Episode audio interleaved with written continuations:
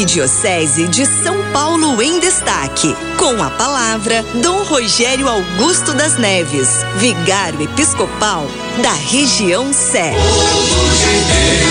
Boa tarde. A paz esteja convosco. Jonas tinha sido engolido pelo peixe e, depois de clamar ao Senhor, foi devolvido à terra, depois de três dias e três noites. A palavra do Senhor foi-lhe dirigida novamente para que fosse a Nínive pregar a sua condenação. Embora fossem precisos três dias para atravessá-la, tendo pregado apenas um dia, todos resolveram se arrepender de seus pecados e fazer penitência. Deus viu o que eles fizeram e desistiu do mal que tinha ameaçado. Jonas então ficou irritado amargurado, e disse a Deus: Não era isso mesmo que eu dizia quando estava na minha terra? Foi por isso que eu corri tentando fugir para Tarsis, pois eu sabia que és um Deus bondoso demais, sentimental, lerdo para ficar com raiva, de muita misericórdia e tolerante com a injustiça. Então, Senhor, tira a minha vida, pois eu acho melhor morrer do que viver.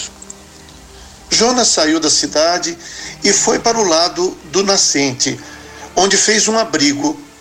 Sentou-se à sombra para ver o que ia acontecer à cidade. Deus providenciou uma mamoneira que cresceu sobre Jonas, que fazia sombra à sua cabeça, refrescando-a da raiva que sentia. Jonas ficou satisfeito com a mamoneira.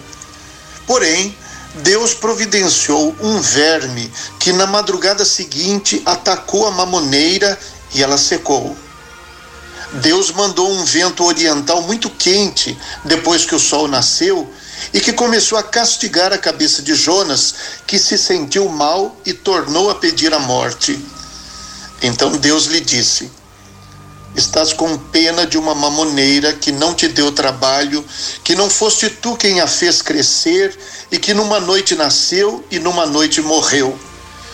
Pois eu não teria pena de Nínive, esta enorme cidade, onde moram mais de 120 mil pessoas que não sabem distinguir entre a direita e a esquerda, além de tantos animais? Esse desfecho da história poucas pessoas conhecem. A misericórdia é questão de ponto de vista. Quem deseja apenas retribuir o mal com o mal não sabe o que é sofrer por quem pratica o mal e se alegrar por sua conversão.